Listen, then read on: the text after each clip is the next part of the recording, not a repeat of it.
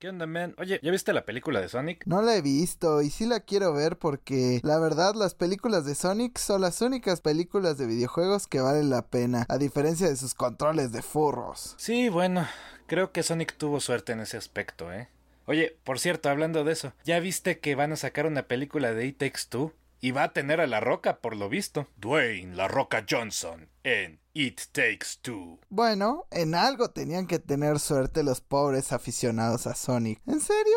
¿La Roca? ¿En It Takes Two? Ah, ni siquiera es un buen juego. Es como de... Ah, además, pobre elefantito. No olvidemos la muerte del elefantito. Fue horrible. Bueno, entonces creo que tampoco es el mejor momento para decirte que va a salir una película de Minecraft con Jason Momoa. Pobre Jason Momoa. Siempre le da los personajes menos interesantes. Primero es el miembro de la justicia más aburrido. Bueno, después de Cyborg. Y ahora es un cubo. Literal, es un cubo. Bueno, Nada puede ser peor que Chris Pratt como Mario. Espero que ya hayan recapacitado y lo hayan cambiado de su papel. Igual que se está pidiendo que lo quiten de ser Star-Lord. Porque todo mundo lo queremos ver fuera. Pero lo van a quitar. ¿Verdad? Sí, bueno. Hablando de eso. Ah, ya estoy harto de las malditas películas de videojuegos. Se las pueden meter por el...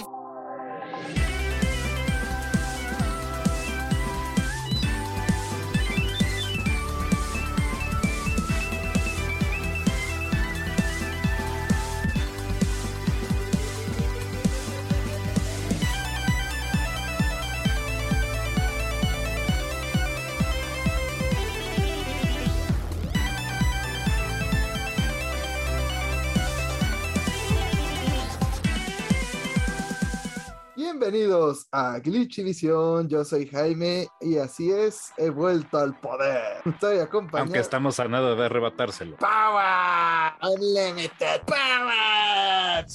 Esto ya es más como un comunismo. ¡Unlimited! Entonces solamente es cuestión de tiempo. Si esto es como el comunismo, solamente es cuestión de tiempo para que Glitchivisión valga reata, señores. Para que nuestra moneda, los, las Glitchy Coins no valgan nada. Pero, como ya En pudieron- algún momento, o, o que en algún momento regresemos al capitalismo. o que un pajarito me dé consejos. Pero, como han podido escuchar, estoy acompañado de mis amigos Diego, Lucy y Ara. ¿Cómo están amigos? ¿Qué han jugado durante la semana? ¿Cómo les ¿Qué tal? Yo soy Diego. Mi semana estuvo eh, regularona, aunque he estado acabando bastante bien. Yo en la semana jugué Destiny, como siempre, no los voy a aburrir con eso. Pero lo que estuvo más interesante fue el otro juego que jugué en la semana, porque decidí desempolvar mi Wii U y me puse a jugar Bayonetta. Así es. Pues en estas semanas este, recientes, como podrán recordar, he estado jugando Devil May Cry 5 cuando tengo tiempo libre, cuando y tengo así como 20 minutos para matar. Es ah, un nivel de Devil May Cry. Pues ahora dije, hmm, pues 20 minutos para matar me echo un nivel de bayoneta. Y pues la verdad es que el juego es muy divertido y Lucy me tendrá que perdonar porque yo sé que ella es súper ultra mega fan de bayoneta, pero creo que, que sí prefiero el overall de Devil May Cry, o sea, me gusta más el sistema de combate y, y pues todo en general, aparte de la protagonista, porque pues bayoneta, ¿quién, quién le diría que no? ¿Quién no le diría que no? Más bien, Todo ¿quién le diría no, que no si es correcto? Todo aquel que no quiera Hideo Kojima con peinado de, de estética. Con peinado de estética. Sí, no, la verdad es como que todavía no me acaba de hacer tanto clic el sistema de combate bayoneta. Creo que sigo prefiriendo muy cañón a Devil May Cry. Pero eso no deja de hacer que el juego sea excelente. La actuación de bayoneta de voz siempre será excelente y pues es un juego muy divertido. Diego, estás mal. Lucy, ¿tú qué jugaste? Mira, para ser justos, Diego, has tenido como 5 Devil May Cry para aprender a disfrutar ese sistema. Y solo hay dos bayonetas por ahora. Pero los dos son grandes juegos. A mí me gustan mucho los dos. Y pues el estilo Hagen Slash pues nunca pasa de moda. Este, hola a todos. Espero que hayan tenido una bonita semana. Yo soy Lucy. Pues, Esta semana la verdad no jugué realmente mucho. Además de lo de siempre, ya saben. League of Legends, Fidearo Midorfi. este, Yu-Gi-Oh! Master Duel, donde ya regresé a Platino porque no va Season. De hecho, ya va a acabar la Season y apenas estoy en Platino 5, pero he estado usando puro deck troll. Entonces, creo que los últimos 2-3 días me lo voy a tomar en serio para, para acabar de subir a Platino 1. Y eso ha sido básicamente todo mi parte. Jugué un juego de mesa, se llama Sushi Go, se los recomiendo. Sé que somos de videojuegos, pero pues los de mesa son como los abuelitos de los videojuegos, ¿no? Si les van a dar un chance a uno, recomiendo ese y Exploding Kitten. Sin mencionar de lo que dijo Lucy, que no hay un bayoneta tan culero como Devil May Cry 3. Pero bueno, este, Ara, ¿tú qué jugaste esta semana? Pues esta semana jugué Animal Crossing porque siempre estoy jugando Animal Crossing. Es como mi vida ideal. O sea, ¿quién no quisiera no trabajar, elegir a tus vecinos, que el dinero cayera de los Vivir árboles, básicamente? furros. No, eh, ese es tu juego ideal, Lucy. Además, jugué los remakes de Diamante y Perla. Estuve jugando Brilliant Diamond y Shining Pearl. Básicamente buscando a algunos Pokémon en el Underground, atrapando a los legendarios que me faltaban. Mm, todavía no hago el evento de Darkrai, pero ya recibí el ítem. Y también jugué un poco de Pokémon Legends Arceus, aún tratando de encontrar a ese Munchlax. El Monlax va a ser el nuevo pet. Me ha olvidado decir que también he estado avanzándole al Bloodborne y solo puedo decir que detesto con todo mi ser a The One Reborn o algo así se llama el maldito jefe porque solo me one-shotea con cualquier cosa que haga. Me fui a hacer los Chalice Dungeons en el mientras dije, voy a llamarte que me one-shotee y curiosamente creo que estoy overlevel para esos porque ahora yo soy el que one-shotea todo, lo cual es un muy divertido power trip después de haber sido puteado múltiples veces de múltiples formas. Y no entiendo cómo rayos le hiciste para llegar al One Reborn y que te one-shoteara. O sea, no sé cómo le hiciste para pasar ya Hargul Underlevel. Los cálices empiezan de muy bajo nivel, pero eventualmente se ponen perrones. Por ahí hay hasta modificadores que te cortan la vida a la, mitad y cosas así. Y, sí, se pone feo. Por ahí me tocó en uno de esos, al final había una fucking amígdala. Para los que saben el juego, saben que no me estoy refiriendo al órgano humano. Y esa madre me tushoteaba. Está horrible. Para aquellos que están escuchando, díganos, ¿prefieren los chalices o como de Bloodborne o los dungeons que hay en Elden Ring? Yo estuve sufriendo con algo que no me one-shotea, pero sigue siendo bastante frustrante y es Malenia, porque todos sabemos que los pelirrojos no tienen alma, por lo tanto no tienen corazón ni piedad y por eso Malenia me ha estado haciendo pedazos. Realmente, pues sí, es lo que me ha impedido avanzar en el juego, pero también me he divertido bastante en el PvP, ahí con unos amigos. El Team Chongolongus. ahí estuvimos repartiendo madrizas solamente utilizando la cabeza de alien y, y el escudo de tortuga fingiendo ser las tortugas ninja. Y pues se, se la pasa uno bien. Pero bueno, hablando justamente de Malenia, pues gran parte de que me ha estado partiendo el alma tiene que ver con una modificación al juego de Elden Ring. Así es, llegó el parche 1.04, el cual bufió todas las armas que tienen que ver con, bueno, no las armas en sí, eh, redujo el tiempo de animación de todos los encantamientos que tienen que ver con fe. Muchos se vieron beneficiados, principalmente también las espadones redujeron su tiempo de animación, así que puedes usar un espadón y, y clavárselo a los jefes, literalmente. Preparaos para los espadones. Como que ya me está interesando ese juego. ハハハハ! Pero gran parte de las quejas que han venido de este parche es que pues la que nos ha estado metiendo el espadón es Malenia, justamente porque antes tenía una mecánica en la cual cada vez que te golpeaba ella recuperaba vida, que de por sí estaba bastante rota, pero ahora es peor, ya que pues parece que recupera vida sin motivo aparente, cada vez que está cerca de ti recupera vida, si empieza a hacer sus ataques múltiples recupera vida, si te pega recupera un chingo de vida, entonces de repente estás ganándole muy fácilmente y de la nada ya tiene la vida completa de nuevo, entonces solo quieres volver a casa. Y también gran parte de lo que había logrado nivelar el piso con Malenia eran los encantamientos de pérdida de sangre y un encantamiento que tenía que ver con unas mosquitas pues fue reducido ampliamente en este parche. Y sinceramente yo tengo un mensaje para mí aquí es porque ¿por qué te gusta hacernos sufrir cada vez más? Malenia ya era difícil desde antes Es el universo diciendo así como, no, Jaime no puede terminar un juego de PlayStation 5. O el universo explotará. Rápido, Miyazaki. Bufea a Malenia antes de que sea demasiado tarde. Todos sabemos que además de todo, Miyazaki es un cretino y un sadomasoquista, entonces claramente no quiere que Jaime sea feliz. Y lo amamos por ello. Oh, sí. yo no lo aprecio una semana Yo sí. una semana antes de que fuera a pegarle a Radar, lo bufeó. Ahora una semana antes de que fuera contra Malenia, la bufea y la deja bien cochina. O sea, ¿de qué se trata esto? de hacerte sufrir, obviamente.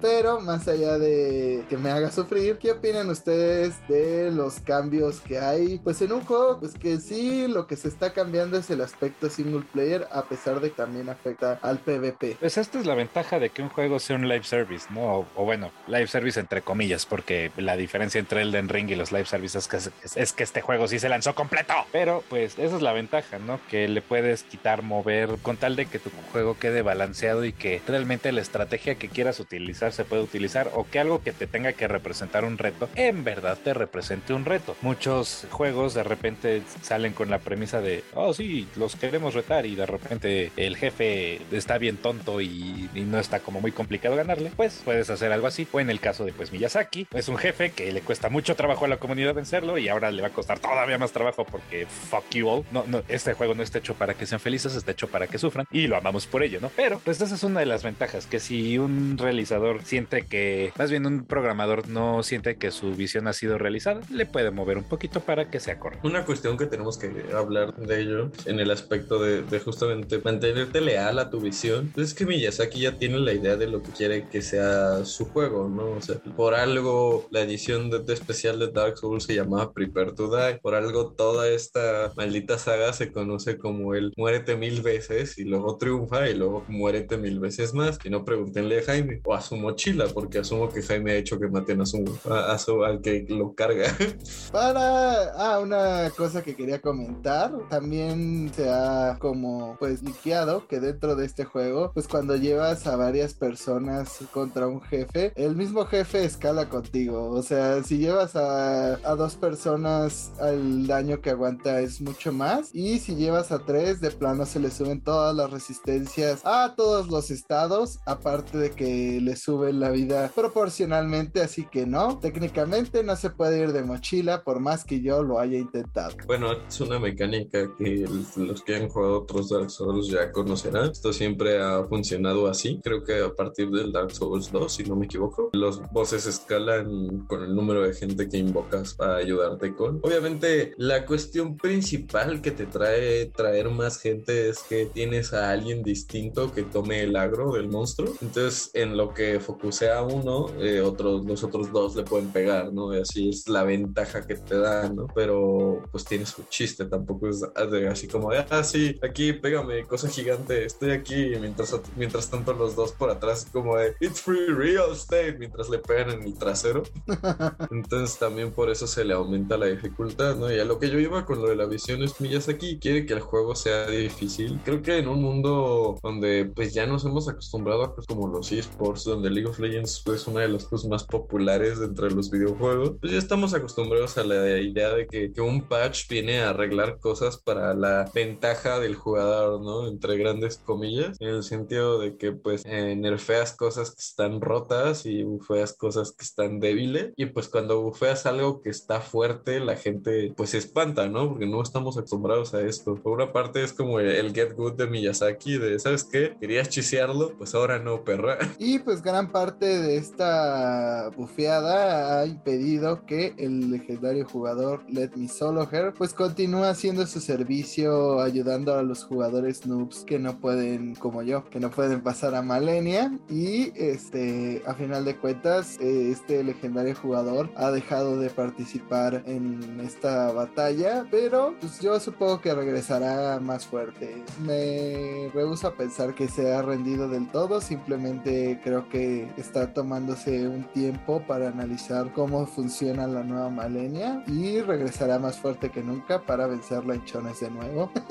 Pero sí, o sea, es literal lo que comentaba antes. O sea, por ejemplo, hay un jefe que es Gante, el cual cuando mis amigos y yo tratábamos de ir a pegarle, pues realmente no recibía nada de daño por este escalado de daño y, estas resistencias. Y literal solo lo pude pasar mucho más fácil, pero pues cosas de la vida, o sea, hay que irle aprendiendo pues los nuevos movimientos a Malenia o que eventualmente Miyazaki pues tenga algo de piedad por nosotros. Hablando de juegos que van cambiando con el tiempo, pero esto es para mal, durante la semana se reveló que al fin saldrá la Sonic Origins Collection que comprende de la colección de títulos clásicos de Sonic the Hedgehog que incluye el primer juego, el segundo, el tercero y Sonic CD. Recordemos que Sonic CD estuvo a la par con uno de estos títulos que creo que fue Sonic 2 y uno fue realizado en Norteamérica y el otro en Japón y por eso hay como diferencias en la continuidad del juego y, y por quién prefiere cada juego, pero realmente es de las pocas veces que tendremos acceso a Sonic 3 por el soundtrack en el cual participó Michael Jackson y también a Sonic CD porque pues, es un juego que no suelen incluir en las colecciones. Todo parecía color de rosa hasta que Sega como siempre encontró una manera de cagar sus lanzamientos y puso una tabla de diferentes valores que parece estas tablas de EA horribles en la cual dividen el precio del título porque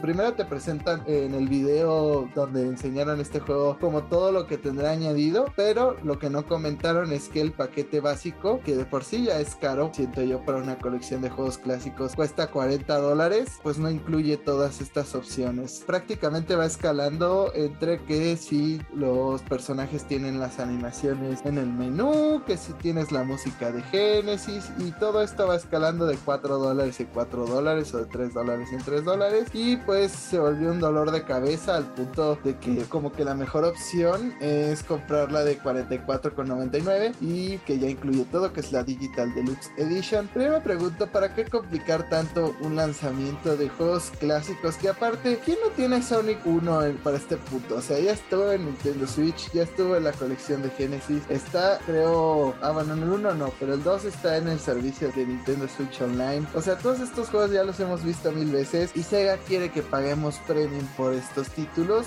realmente no entiendo el público al que están alegando porque aparte todo se va a ir lanzando con el tiempo en Nintendo Switch ni siquiera está al mismo tiempo el lanzamiento entonces creo que son muchas controversias para algo que era tan sencillo como una colección de juegos clásicos de Sony Y aparte, o sea, ves la tabla y algunas de las cosas que están prometiendo es como animaciones de los personajes en el menú principal. ¿Qué carajo? O sea, ¿a quién demonios le importa? Y eh, animación de personajes en las islas musicales. ¿A quién le importa? O sea, Sega, fuera de broma, ¿qué, qué creías que esto era una buena idea? O sea, ¿cómo se te vino a ocurrir que esto no era una buena idea? Eh, ugh. O sea, no solamente es una tabla súper confusa y que es francamente estúpido considerando que lo único que estás haciendo es meter en un paquete juegos viejitos. ¿Qué digo? Sí, los remasterizados, lo que quieras, ¿no? Pero son juegos que tienen 30, 40 años para estas alturas. ¿Cuál es tu maldito problema? O sea, estás sobrecomplicando algo que debería ser súper sencillo y aparte estás ofreciendo como premio cosas que son verdaderamente estúpidas. 100 monedas de bonificación. ¿A quién le importa? Sega, ¿qué carajos estás haciendo? Sí, o sea, están haciendo un live game as a service con algo que es una colección, o sea, pedo, ni siquiera es como que le puedan añadir gran cosa. Por ejemplo, su modo clásico es horrible. Yo no entiendo, bueno, su modo mejorado de aniversario, literal, solo a veces se ve como le quitaron los bordes a los pixeles y estos modos de juego son espantosos y borrosos y ¡ah! me desespera. Bueno, estas cosas han salido mil veces para mil consolas y en este punto son juegos que siempre van a vender lo mismo cuando los saques. No van a tener así como que digas, uy, un número de ventas ridículo, pero siempre te van a conseguir dinero, ¿no? No importa que. Creo que lo intentaron hacer como, oh, podemos sacar la colección sin meterle varo y al mismo tiempo probar las aguas para una nueva estrategia de mercado y salió esta aberración de idea donde te venden el juego así como de, escoge las partes que quieres que te incluya. Es como un set de Lego, pero dicen como, mira, aquí están las cinco piezas base para que armes tu casita, pero quieres un árbol afuera de tu casa, son 5 dólares, ¿no? ¿Quieres un perro que te haga compañía en tu casa de Lego? Son otros 5 dólares, ¿no? Ah, ¿quieres que haya un camino hacia otra cosa? Son 5 dólares, ¿no? Y espérate al DLC que son otros 25 para tener a un vecino. Pero ni siquiera hay como un gran valor agregado, o sea, no es como que si no compras alguna de estas cosas, pues sea un deal breaker. Y yo creo que solo, como siempre, Sega está buscando cómo chingarse a los fans de Sonic porque saben que les van a comprar cualquier porquería que saquen. O sea, a final de cuentas hubo gente que sí compró Sonic Forces. Entonces, pues de todas formas, los fans de Sonic siempre van a sufrir. Es lo malo de ser fan de Sonic. F. Pero hablando de Sega y de cómo trata de milquear el pasado, pues ahora está recurriendo a la nostalgia por el Dreamcast para tratar de recuperar alguna de sus ventas, ya que tienen planes para recuperar el legado de esta consola a través del proyecto Super Game, el cual busca lanzar varios títulos AAA. Esta información la da Bloomberg y pues al parecer se lanzarían nuevos títulos de franquicias clásicas como lo son Jet Set Radio y Crazy Taxi y pues ya veremos cuál es el verdadero enfoque que le dará Sega a estos títulos, pero no entiendo, o sea, ¿qué es un Super Game? ¿Cómo califican algo como que es un Super Game? Yo desde que Sega lo planteó en su plan del año, aún entiendo qué es un Super Game. Mientras no le quieran meter NFTs, hijos de puta. Sega, te estoy viendo. No, no, aléjate. No, Sega, Sega, malo. O no. como una tabla que te permita por un precio adicional cambiar tu taxi a uno de la Ciudad de México. Eso estaría cagado para alguien que vive en la Ciudad de México y la verdad es que lo apreciaría. Digo, no compraría un NFT nunca en mi vida, pero si lo lanzan así como skin en el juego, chance sí. La cosa es, o sea, aquí leí el título y fue como Sega recurre a la nostalgia y prepara reboots de Jet Set Radio y Crazy Taxi. ¡Yes! Para replicar a Fortnite. ¿Ah? Volvemos otra vez a la frase. ¿Qué carajo, Sega? ¿Qué es lo que estás planeando? Estoy en la misma. ¿Qué carajos es un superjuego? Nunca has tratado de decir qué demonios es un superjuego. Y, o sea, ah, ahora sí tengo miedo de saber qué es lo que van a querer hacer, porque si lo que quieren es replicar el éxito de Fortnite, hay problemas, porque quiere decir que los juegos los van a hacer multijugador. Entonces, Jet Set Radio lo van a acabar haciendo como un Splatoon, pero con niños y latas de pintura. Y Crazy Taxi lo van a hacer como un Demolition Derby o algo así. En el No cual suena mal. No, pero no es la esencia de los juegos. O sea, ese es el punto. Jet Set Radio era libertad y viajar por toda la ciudad pintarrajeándola y hasta podías tú personalizar tus propios grafitis. Y Crazy Taxi el chiste era pasarte por toda la ciudad a toda velocidad, chocándole a los coches que fueran necesarios y hasta brin- y brincando por los aires para poner a su cliente en el lugar en donde tenía que estar, cuando tenía que estar. Y era muy divertido. El, el punto no es que eran multijugadores, porque no lo eran. Ah, Sega, ¿qué carajo estás haciendo? Bueno, antes que nada, me parece muy cómico que, que sean como así, al fin vamos a sacar un sucesor, un siguiente juego de Jet Set Radio cuando ya tenemos un sucesor espiritual en camino en la forma de New Pump Rush Cyberpunk, que ya lo habíamos dicho en este podcast hace como un año, creo, y se ve muy bueno, yo lo sigo esperando. Y pues, punto número dos, o sea, a mí no me molesta la idea de que estos juegos lleguen a adquirir un modo multiplayer, puedo pensar en una que otra idea para ambos que suenan interesantes, siempre y cuando no dejen el single player de lado, ¿no? O sea, como dice Diego, pues estos juegos tienen ese, ese lado conocido, al menos Radio, de, pues, de su gameplay, de su historia, de lo que quieras. Eh, Crazy Taxi pues, siempre ha sido como este gameplay frenético, pero pongo que mientras esté ahí la gente no se va a quejar. Y pues la opción de que tengan multiplayer pues, siempre va a jalar más gente, ¿no? Para lo que yo me imagino cuando dicen superjuego es que, o sea, sé que no va a ser así antes que nada, ya sé que estoy fantaseando, pero me imagino como tipo la película del Ready Player One, que tienes todos estos mundos distintos a los cuales puedes acceder desde la plataforma, como con los stats de un solo personaje, ¿no? Entonces puedes irte a, Crazy Taxi City, güey, y hacer mamás ahí, y luego ir con tus amigos, pasar un portal y irte a echar el, el Jet Set Radio y cosas por el estilo, ¿no? Sé que no va a ser así, pero estaría interesante. Todo lo que tenga que ver con Ready Player One no puede ser interesante. Pues mira, yo solamente quiero que pongan skins de taxis de la Ciudad de México para que haya un modo Hello Kitty y un modo Iron Man. Chica, pagaría por eso. Ya no hay taxis de Iron Man en la Ciudad de México. Pero Sega no es la única compañía que tratará de regresar a los buenos tiempos y aprovecharse de la nostalgia. Porque durante la semana, pues Nintendo Switch sufrió una especie de revelación. Empezaron a minar algunos de los activos que hay dentro de Nintendo Switch y se encontraron que al parecer pronto tendremos juegos de Game Boy Advance en nuestra consola y todo empezó siendo recogido en Twitter por el usuario Trash Bandicoot. El punto es que quiso usar el nombre de Crash y eso duele.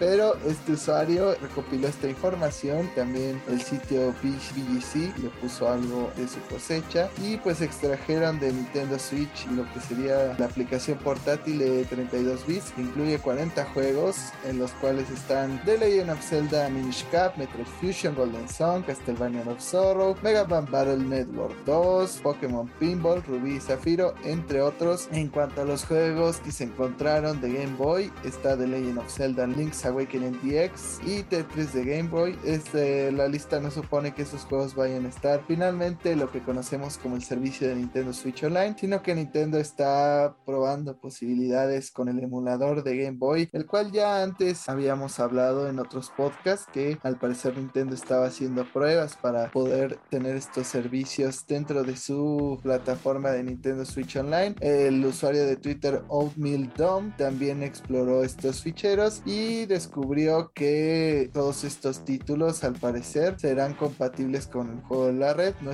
confirmado que todos serán online, ya que el emulador permitiría que cada Switch simule ser una Game Boy, por lo cual podría haber conexión entre diferentes títulos, como recordemos que pues están los juegos de Age of Seasons y Age of Times de Zelda, los cuales se conectaban. Seguramente si vemos algo de Pokémon, pues lo podremos conectar, pero ¿qué opinan de este descubrimiento de emuladores de Game Boy y Game Boy Advance dentro de Nintendo Switch? Mira, como diría New York, eso ya se sabe. Eso, o era Laura Bozo, no sé, pero ya se sabe. Este, al final de cuentas. Lo dijo New York, ¿cómo te atreves a confundirlas? este, pues creo que es cuestión de tiempo en el que estas consolas lleguen a la consola online. Sobre todo por la cantidad de juegos que se supone se sabe estarán dentro de este emulador. Además, pues no ha sido la única cosa que pudieron descubrir esta semana minando los datos del Nintendo Switch. También hicieron mejoras en su navegador web. Y ustedes me preguntarán, ¿cuál navegador web? Exacto. Este Nintendo Switch tiene un navegador oculto, entonces podría ser que por fin lo lancen como aplicación. Quién sabe, estaría bien pensando todos los eh, las consolas tienen acceso a navegador. Yo lo único que les puedo decir es denmelo ya, háganlo cobardes, denme ya el emulador, denme ya la consola virtual de Game Boy Advance y de Game Boy, miserables. Es lo que pedí cuando lanzaron el de Nintendo 64 y es lo que les estoy pidiendo ahorita, ya denmelo. Déjenme jugar juegos de Game Boy Advance, déjenme jugar Metroid Fusion, déjenme jugar los Golden Sun, pero ya, están perdiendo el tiempo. En especial a Nintendo como desarrollador de casa, pues eh, esto es una estrategia un poco a largo plazo, pero creo que sí les puede funcionar, que en su servicio online te van dando estos mismos juegos poquito a poquito que han marcado como pues la historia de Nintendo de una forma u otra. Y como lo hemos dicho antes, quizás el servicio que menos cosas te aporta en este momento, ¿no? Pero el potencial que tiene, creo que todos lo hemos sentido, al menos desde el punto de vista de la nostalgia. Yo no puedo esperar porque lleguen los juegos de Game Boy, yo no puedo esperar porque lleguen, pues eventualmente estaría chido los de Cubo o algo por el estilo. Pero pues bueno, eso ya es hablar muy a futuro, más a un Switch 2 o algo por el estilo. Pero Los de Wii U, ah, espera, esos ya llegaron. esos ya están. Todos esos juegos que salieron al principio para el Switch, que la gente, oh no mames, esto de juego nuevo está bien chido. ¿Qué creen? No era nuevo, salió para el Wii U y casi nadie lo jugó. Te estoy viendo a ti, este Mario Kart 8 y Mario Kart 8 Deluxe. Te estoy viendo a ti, Pokémon Tournament y Poker Tournament DX y inserte más cosas probablemente. Todo menos Xenoblade Chronicles X. Todo menos el único puto juego que sí quería que pasara, el Xenoblade Chronicles X, que es un juego hermoso con una historia divertida, tiene potencial para mejorarse en el combate, pero pues al menos es un sistema algo entretenido y tenía un gran multiplayer, el cual ya no sirve porque pues nadie está jugándolo porque salió para el Wii U, pero si saliera para Switch podríamos revivir esos bonitos tiempos de gloria. ¿Qué me dicen esto? Pero Lucy, son juegos de Lux y de X, son nuevos. Pero adentrándonos también más en la noticia, recordemos también que la famosa Emily Rogers, una insider y participativa de la industria, había comentado ya sobre estos juegos y que podríamos conectarlos también como lo que se vio en varios títulos de Nintendo 64 y Game Boy normal. Recordemos que dentro de los juegos que están por lanzarse de Nintendo 64, aún falta que nos den Pokémon Stadium, el cual podía conectarse con títulos de Game Boy Color. Entonces podría ser una gran opción para que podamos, pues si tenemos las versiones de Game Boy Color en Nintendo Switch, verlas en Pokémon Stadium. Pero pues entonces tendrían un problema. Si sacan los primeros juegos de Pokémon para la consola virtual, el mundo se daría cuenta que los juegos no han cambiado en 20 años. Eh, ya lo hicieron cuando salió el New 3DS, de hecho, al punto en donde también sacaron plata y oro. Y de hecho no, eh, al mundo le gustó. O sea, yo recuerdo yo estaba en mis tiempos de antaño, ¿no? Como si hubiera sido hace un chingo.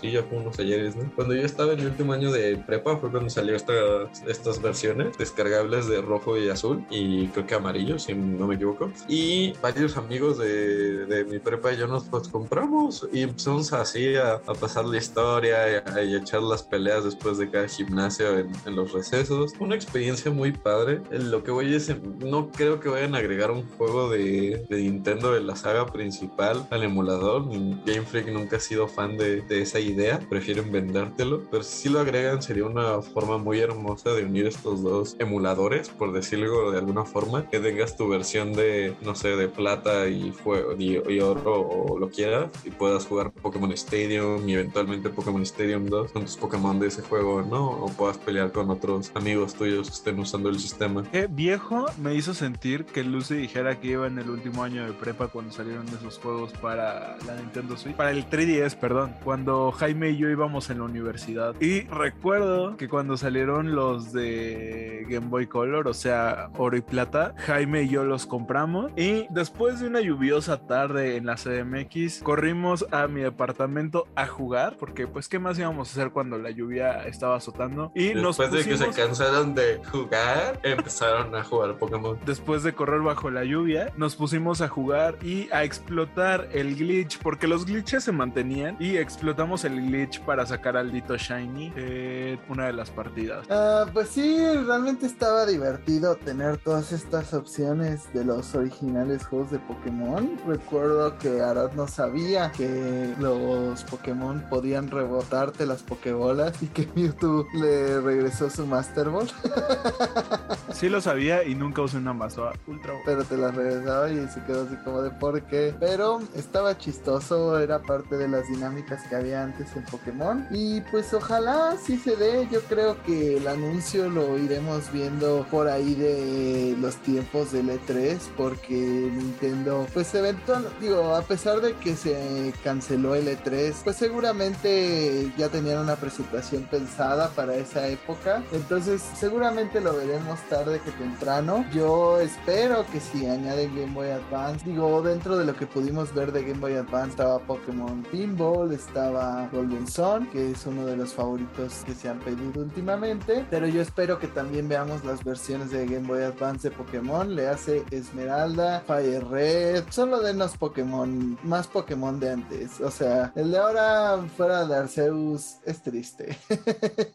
Pero Nintendo al parecer justamente está acomodando todos sus lanzamientos a lo que será el E3 porque todas las fechas anteriores pues están cambiando y uno de los anuncios que hicieron durante este tiempo fue un trailer de Fire Emblem Three Hopes que es este título Musou de Fire Emblem porque claro nunca tendremos suficientes Musous en Nintendo Switch al parecer y pues dentro de lo que se develó en este trailer de historia es que no ocuparemos el papel de Violet porque al parecer ya mucha gente odia a Violet últimamente sobre todo después de que quedó en Smash pero no solamente le- Fuck you, Violet. Debiste haber sido un Monster Hunter. O Noctis Lucy Kyle. pero se la Pero peló. sobre todo un Monster Hunter.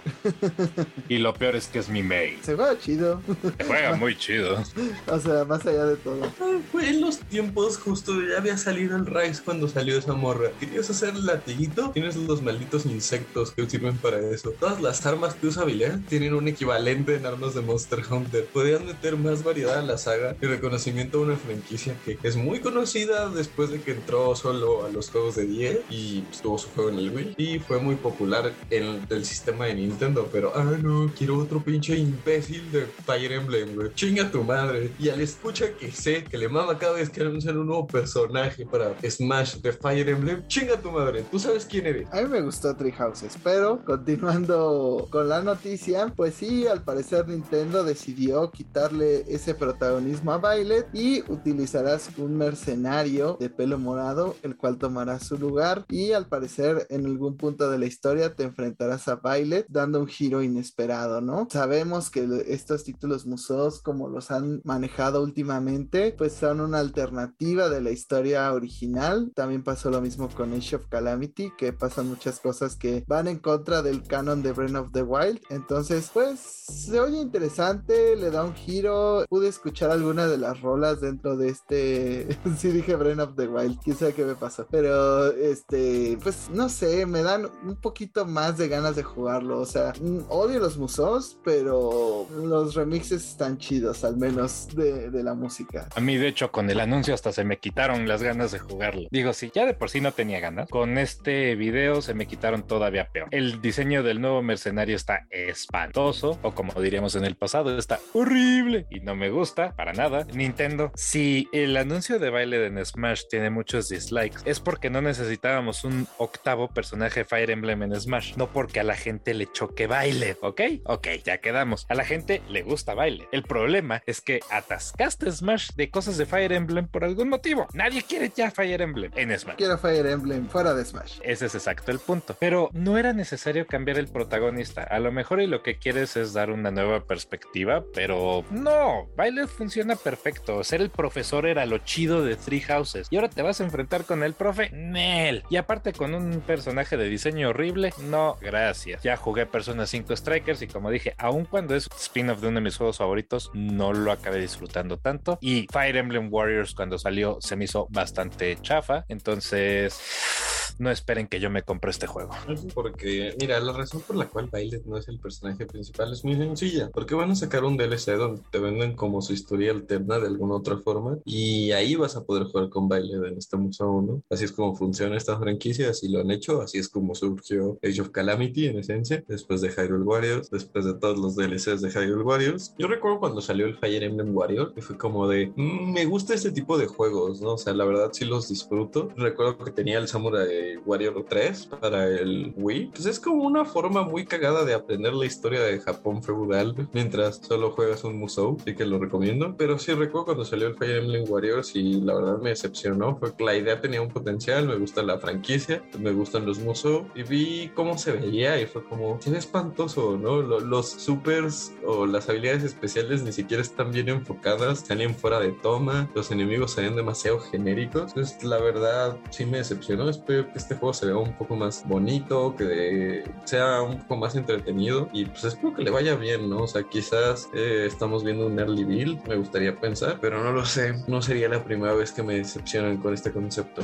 Pues si no es un early build, digo early build, así de culero se va a ver al final, porque todos los Warriors en Nintendo Switch se ven espantosos. Entonces espero que salga más o menos este juego cuando ya anuncien la Switch Pro. Si es que la anuncian, por favor Nintendo, ya danos una maldita Switch Pro. Pero los que quieren verse pros son los de Warner Bros. Studios y es que al parecer tratan de incluir más franquicias de DC Comics dentro de su división de videojuegos según Variety pues Warner Bros. Discovery la compañía resultante tras la fusión de Warner Bros. y Discovery ahora posee el control de Warner Bros. Games y querrá reforzar los títulos audiovisuales que tienen en control de el universo de DC hasta ahorita solo hemos tenido el anuncio de Gotham Knights de Suiza de Squad Kill de Justice League de Wolf Among Us 2 y Wonder Woman. Pero pues no sé qué les gustaría ver aparte dentro de un lanzamiento en el universo de DC en el mundo de los videojuegos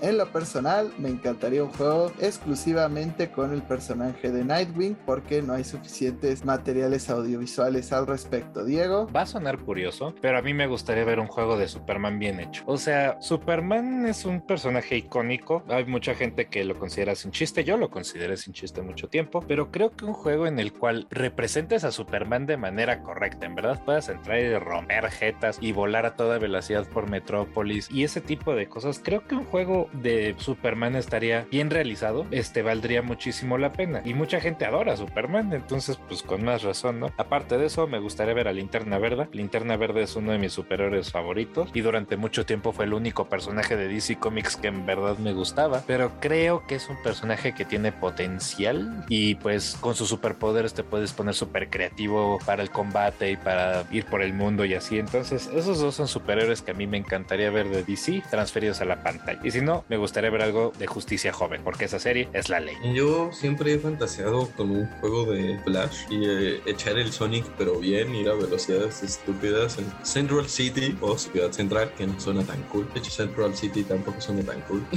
Pero sí me imagino así como un juego como estos de Spider-Man con Flash, donde vayas por la ciudad y puedas activar como alguna habilidad que haga que todo parezca como en slow-mo en el mundo a tu alrededor para pues darte esa sensación de que neta vas en chinga, ¿no? Que las cosas van cayendo más lento para que llegues a lugares. Siempre hemos tenido como este trope de la super velocidad, hasta lo usaron en el juego de en Prototype, donde pues puedes correr sobre los edificios para llegar a la cima. Entonces sí tiene el potencial para un juego de este estilo como mundo abierto, donde te estés moviendo, donde te puedas poner creativo con el flash, que puedas sacar, no sé, como un tornadito así que se llega a los malos. O incluso yo recuerdo un capítulo de la Liga de la, no, la Liga de la Justicia, creo que es de, de Jóvenes Titanes, la original, donde su aprendiz vibraba a través de las paredes. Entonces siempre Flash tiene como muchas habilidades cool que podrías usar para un juego y siento que tiene ese potencial, ¿no? Sí, Flash se supone puede a través de las cosas, es de estos de sus poderes principales. Y de lo que dijo Diego de la serie de Justicia Joven, todo está bien salvo Aqualad. Fuck you, Aqualad.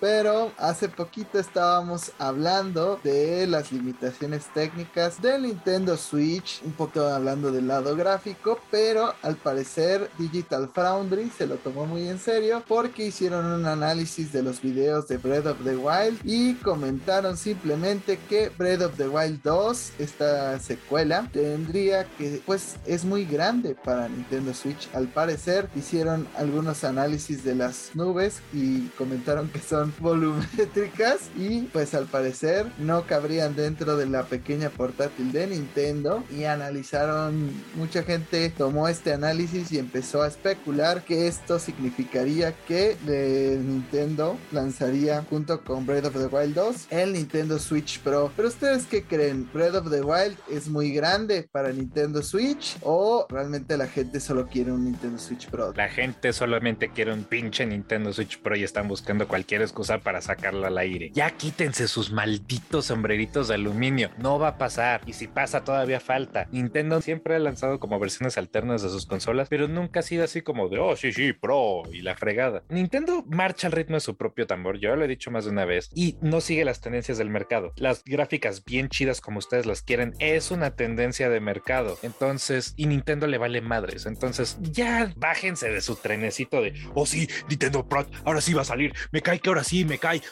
por mi narizota, ahora sí va a salir. No va a salir. Relájense un chingo. Tengo una duda. ¿Quién más puede decir por mi narizota aparte de He visto gente muy narizón. Algunos tucanes. Incluido yo. Pues mira, la cuestión es Nintendo, al menos con las consolas de casa, no ha sido nunca de sacar versiones Pro, ¿no? Aunque mucha gente sigue con la idea de que el Wii U fue una versión Pro de, del Wii, pero no, no realmente.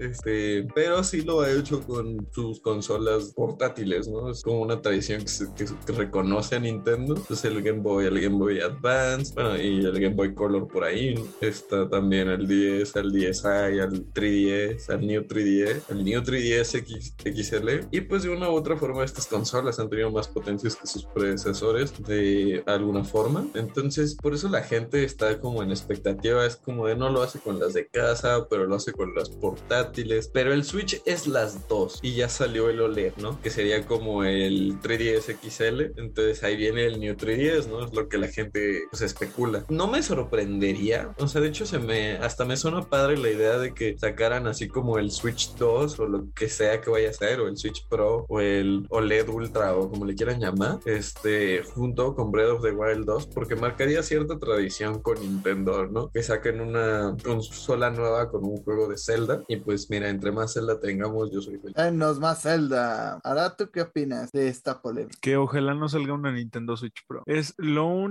que pido para que mi compra no haya sido totalmente estúpida. Ahora no fue. ¡Olé! Y con lo que dijo Lucy, no, Lucy, el Wii U no fue la versión Pro del, del Wii. Es la hermana fea del Wii, igual que el Switch OLED. Cuando salga la Pro. Pero No realmente porque sí hubo juegos exclusivos para la Wii U. Y antes que me digas todo ya salió para Switch. Mi Chronicles no. Mi fucking Chronicles X no ha salido. Entonces todavía me puedo aferrar a ese juego. todo menos uno. pero al parecer Nintendo no es el único que querría mejorar el mercado de consolas. También Pokémon Company busca mejorar el mercado cual tienen acceso sus videojuegos y es que al parecer están buscando mejorar las traducciones al idioma latino. Pero cuéntanos, Arad, al fin tendremos un Pokémon con doblaje latino o al menos con una traducción latina porque doblaje no hay en Pokémon. No se ha confirmado nada, pero Pokémon Company emitió un comunicado esta semana en el cual dijo que están analizando la posibilidad de hacer una traducción con la que las personas de Latinoamérica estén cómodas. Hay que recordar que pues ya salieron los idiomas oficiales en los que va a estar Pokémon Violet y Pokémon Scarlet. Ninguno de esos se estipula que vaya a estar español latinoamericano. Sin embargo, cuando se dio el anuncio de el juego de cartas online de Pokémon que ahorita nada más está disponible en Canadá, en los primeros trailers, este, los idiomas,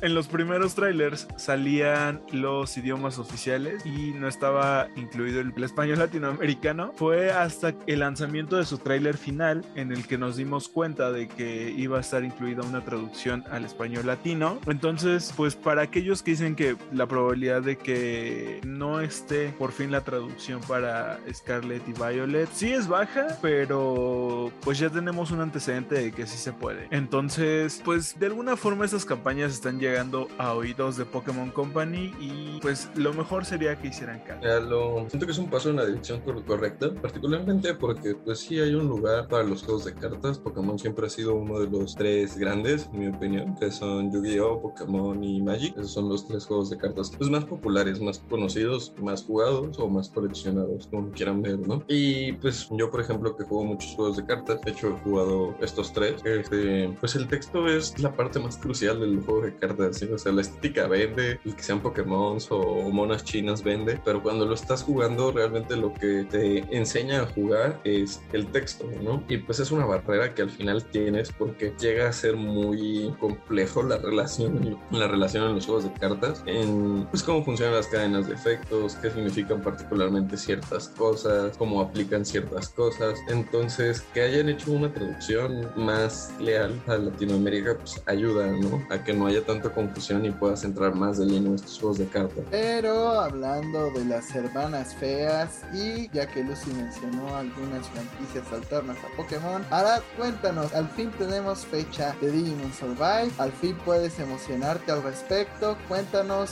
qué sucedió. Así es, esto demuestra que la única franquicia que nunca saldrá al mercado, bueno, más bien el único juego que nunca saldrá al mercado es Metroid 4, porque Digimon Survive ya Y tiene cualquier fecha Silent Hill. pero no hay ningún Silent Hill anunciado. Este Ni lo Ni lo habrá. tampoco un crash. Pero el punto es que esta semana una revista japonesa anunció que Digimon Survive tendrá lanzamiento el 28 de julio. Al principio pues nada más teníamos que esta fecha iba a ser para Japón. Sin embargo al día siguiente me parece se anunció que esta fecha aplica para todo el mundo. Será un lanzamiento global. Y en Japón ya se confirmó que las primeras copias de este juego recibirán un código para poder descargar a Gilmon para que sea uno de los, po- uno de los Digimon acompañantes. Eh, Ibas a decir Pokémon, ¿verdad? no, esto no está confirmado en todo el mundo, solamente con las copias japonesas. Esperemos que sí. Yo quiero tener a un Gilmon al principio de mi aventura. Es una, es una tontería que hoy en día apliquen lo de, oh, sí, las primeras versiones van a tener este personaje desde un inicio. Es como de, güey, es 2022. Esa práctica es como el 2007. Ya solo incluye tu contenido, hijo de puta, güey. O al menos, no sé, hazlo como Nintendo, ¿no? Y que sea, o bueno, como Game Freak, antes de que me corrijan. Y pues hazlo, no sé, un Mystery Gift, ¿no? Algo que puedes descargar de la tienda si tienes el juego early, ¿no? O como Sakurai lo hizo con Smash, que si remarcabas que tenías una copia de Smash en tu cuenta de Nintendo Switch, te daban el DLC de Piranha Plant gratis, ¿no? Porque pues lo compraste cuando salió el juego. Entonces estos detallitos de, ah, sí, pero solo si le compras al principio y pues solo si eres de Japón y si tienes suerte de que no se agoten en la tienda en la que lo apartaste antes de que llegue, pues te toca tu Gilmon, ¿no? Y si no, chingaste o vas a tener que pagar extra por él. Igual nadie quiere a Gilmon. Fuck you, Gilmon. ¿Dónde Gilmon? Gilmon? Chinga tu madre. Te sale muy bien la imitación para, para que no te guste. Pues vi Digimon 3 varias veces, pero me caga Gilmon. ¿Me vas a decir que la evolución de Gilmon no es Gilmore Munch? Qué mal chiste. y su forma final es Gilmon La forma final de Gilmon es Galanmon. Bueno, muchas gracias por escucharnos. Eso fue todo esta semana. Nos pueden encontrar eh, recuperándonos del cáncer que nos dio ese chiste.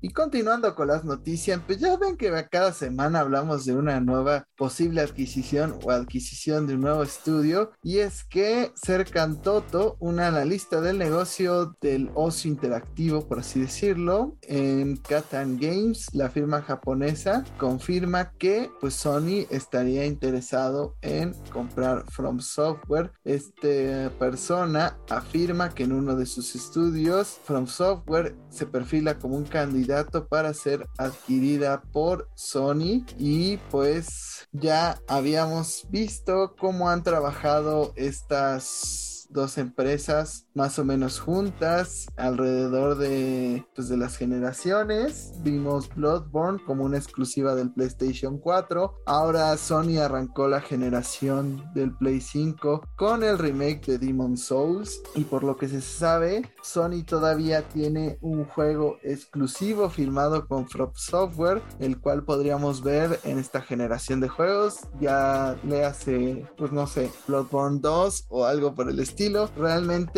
No creo que tenga gran, pues más allá del análisis, no creo que a Sony le interese justamente porque ya tienen este trato con la compañía, con From Software, y pues todavía añadir un estudio, comprar otro estudio, pues se me haría excesivo. Pero ¿qué opinarían ustedes de una posible compra de Sony a From Software? Diego. Sony, no, no, no, mal Sony.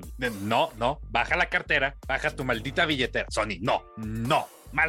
No lo apreciaría. No apreciaría la compra de Front por parte de Sony, a pesar de la buena relación que tienen y que pues Bloodborne, por ejemplo, es exclusivo de PlayStation, por lo pronto. No me gustaría que los juegos de Front dejaran de salir en otras consolas, porque eso es parte de la magia. Y por supuesto, parte de la magia de los juegos de Souls es la cantidad de mods que la comunidad le ha metido. Si en algún momento les interesa y tienen aproximadamente 40 minutos para matar, les sugiero que vean los videos de Inferno Plus, porque Inferno Plus es un cuate enfermo, pero es un enfermo por el bien de la humanidad, que incluso ha llegado a meter armas de fuego y mapas de Halo a Dark Souls. Y pues esto sin mencionar la cantidad de armas, mapas, modos de juego, contenido de otros juegos de From que le han podido meter a los juegos Souls. Creo que sería un poquito trágico perder un poquito de esta comunidad tan leal y tan apasionada en tus juegos porque quisiste firmar el trato con Sony, ¿no? Pueden seguir con su relación positiva todo lo que quieran, pueden sacar juegos exclusivos, todo lo que quieran, pero creo que sí se perdería algo mágico, sí, y algo lindo para muchos, muchos,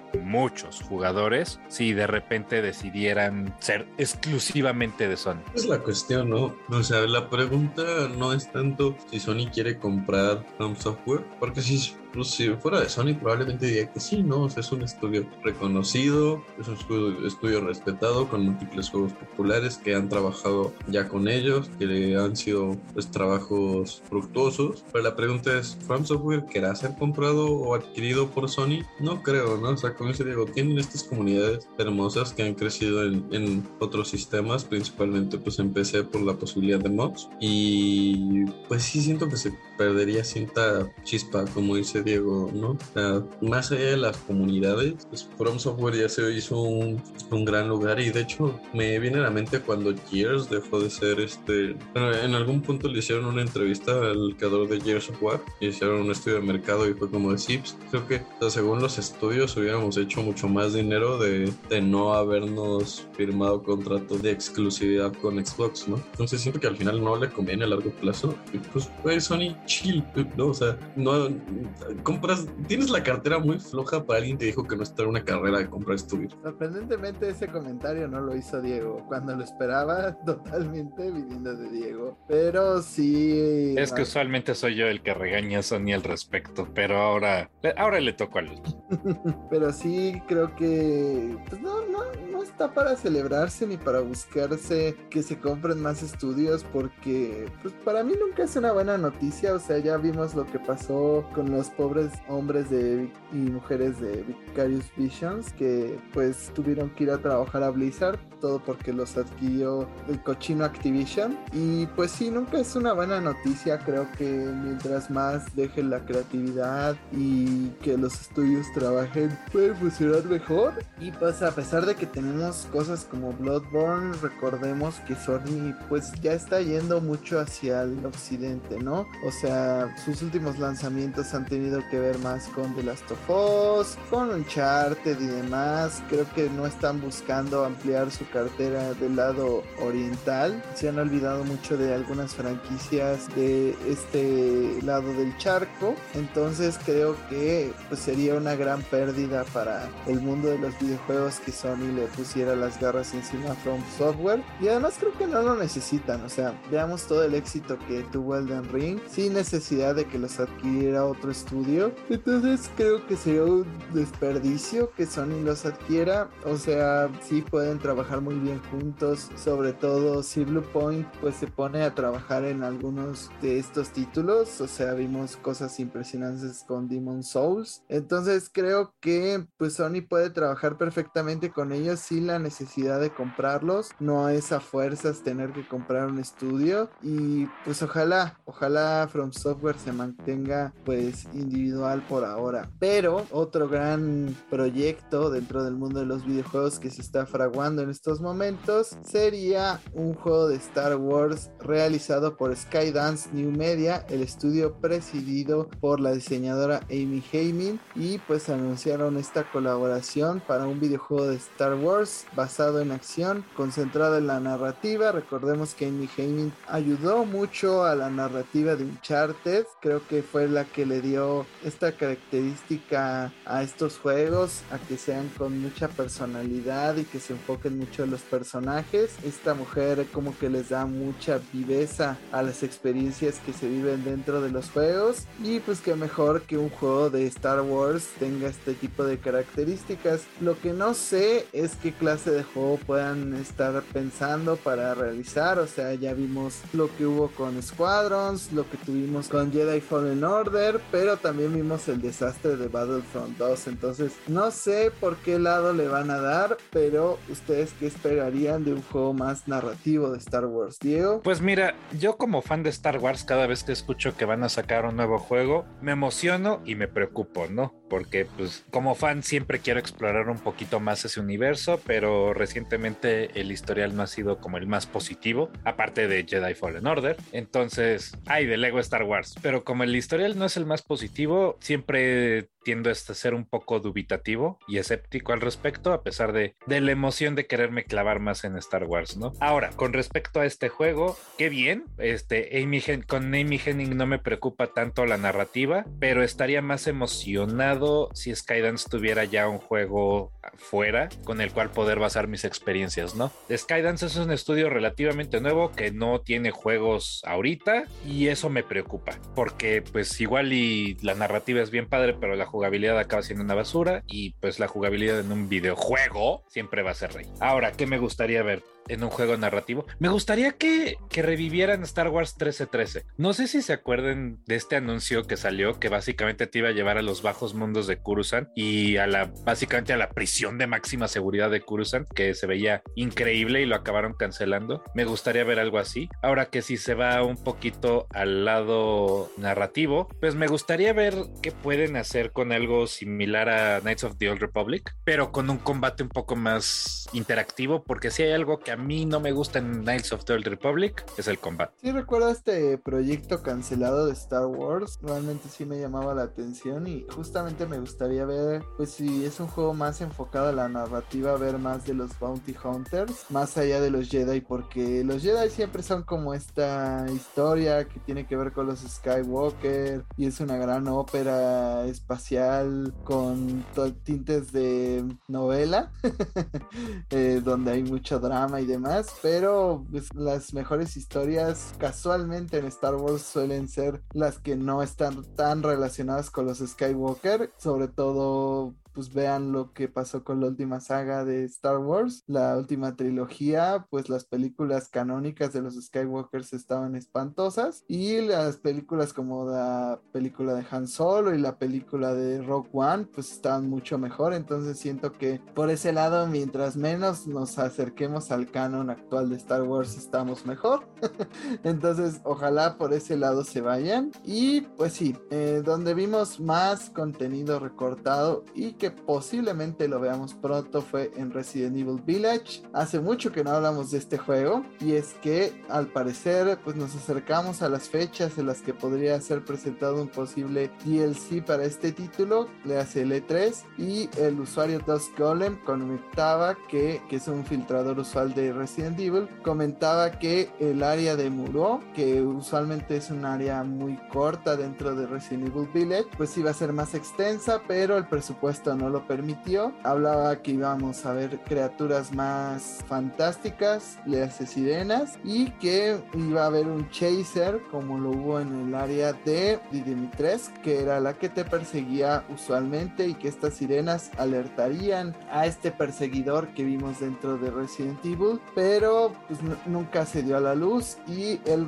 rumora o piensa que esto podría ser parte de un posible DLC para Village y también comenta que el remake de Resident Evil 4 no lo veríamos sino hasta el siguiente año, que este año se enfocará más a Resident Evil Village, a su DLC y al modo multijugador que vimos que nunca salió de Rivers y que al parecer al fin lo vamos a ver. Y pues ya veremos, ojalá y pronto salga este DLC de Village y justamente tengamos el gran remake de Resident Evil 4 que por más que que es innecesario, como el remake de The Last of Us, yo sí lo quiero ver. Pero ustedes qué opinan de nuevo contenido de Resident Evil? Eh, ¿Realmente lo esperan o les da igual? Me da igual. Siguiente noticia. Nada, es cierto. Resident Evil ahorita siendo el rey de los juegos de terror y más con sus últimas dos entregas, más el remake del 2 que han sido excelentes, pues es lógico que le quieran meter contenido. de Enemigos Sirenas me parece una aproximación peculiar, pero acertada porque pues en mitología general las sirenas son bastante aterradoras, no, no son lo que vemos en la sirenita y pues se presta a, a cosas interesantes, ¿no? Yo nunca he jugado el 8, entonces no puedo decir mucho, pero sé qué pasa en la historia y no sé cómo qué dirección podrían llevar con el DLC, pero pues ojalá y suceda si acaso para que Jaime sea feliz. Ahora que Crash está muerto, por lo menos que Resident Evil viva. me imagino unas aberraciones bien eldricas como sirenas ahí gloriando gente y infectándola y volviéndola más como estos monstruos sirena, ¿no? Constantemente al punto en donde ya no vale verga. Y que veamos algo como Innsmouth de los cuentos de Lovecraft, estaría interesante, pero pues no sé, o sea, realmente Resident Evil se ha mantenido usualmente ya casi casi con lanzamientos anuales. Ver un poquito de descanso está bien, que solamente se enfoquen en este DLC de Village para lo que será Resident Evil 9, que seguramente estaremos viendo pues un poquito spoilers para quien no ha visto el final de Resident Evil Village 3, 2, 1, pues seguramente veremos a la hija de Ethan Winters, la cual pues se involucra un poco más en la historia, ya que Ethan presuntamente muere en el final de Village, entonces seguramente veremos qué puede hacer su hija. Y pues el remake de Resident Evil 4 yo solamente ya quiero que me lo den, que lo inyecten en mis venas. Y pues sí, a, a falta de Crash o algo que me emocione en esta vida, pues ojalá que llegue pronto más cosas de Resident Evil, pero el que nos sorprende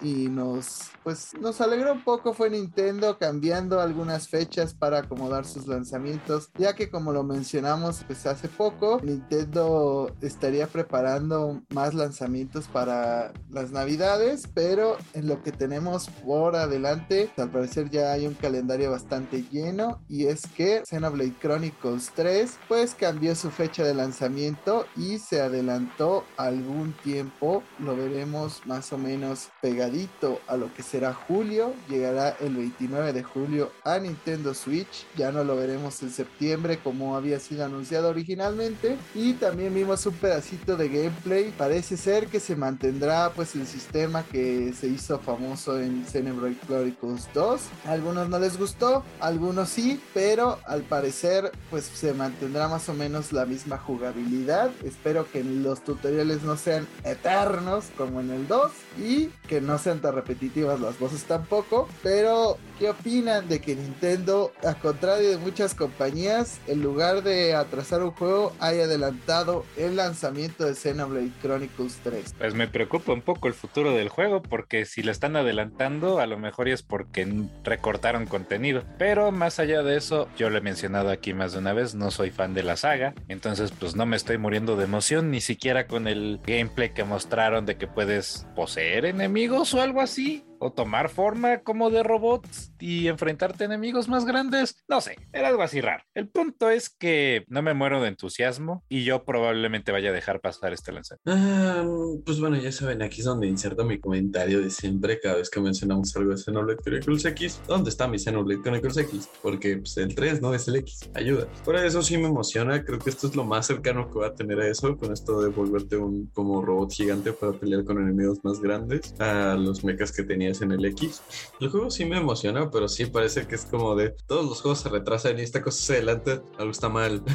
algo tiene que estar mal, algo tiene que estar defectuoso, ¿no? Suena demasiado bueno para ser verdad. Al mismo tiempo, pues me emociona, quizás se dieron cuenta de que ya, como decirlo, o sea, puede que hayan recordado contenido, como dice Diego, puede que hayan dicho como, oigan, pues la verdad estamos ya a dos de acabarlo, ¿no? O sea, le echamos así salivita y ganitas y sale, ¿no? Como pues es dinero más pronto en una época donde no hay juego anunciado, pues nos conviene. Yo creo que Nintendo, pues muchas veces agarra juegos que ya están terminados y les pone una fecha porque pues creen que es el mejor momento para lanzarlo. Y creo que en el caso de Xenoblade Chronicles 3, pues decidieron cambiar las fechas por una noticia que vamos a dar más adelante que tiene que ver con Splatoon, pero no siento que el juego vaya a estar más corto. De por sí los Xenoblade Chronicles son eternos, si no jueguen este remake que hicieron del 1 que aparte tiene una expansión de contenido, el cual yo casi no he avanzado, entonces no sé si hacerme con esta tercera entrega porque la verdad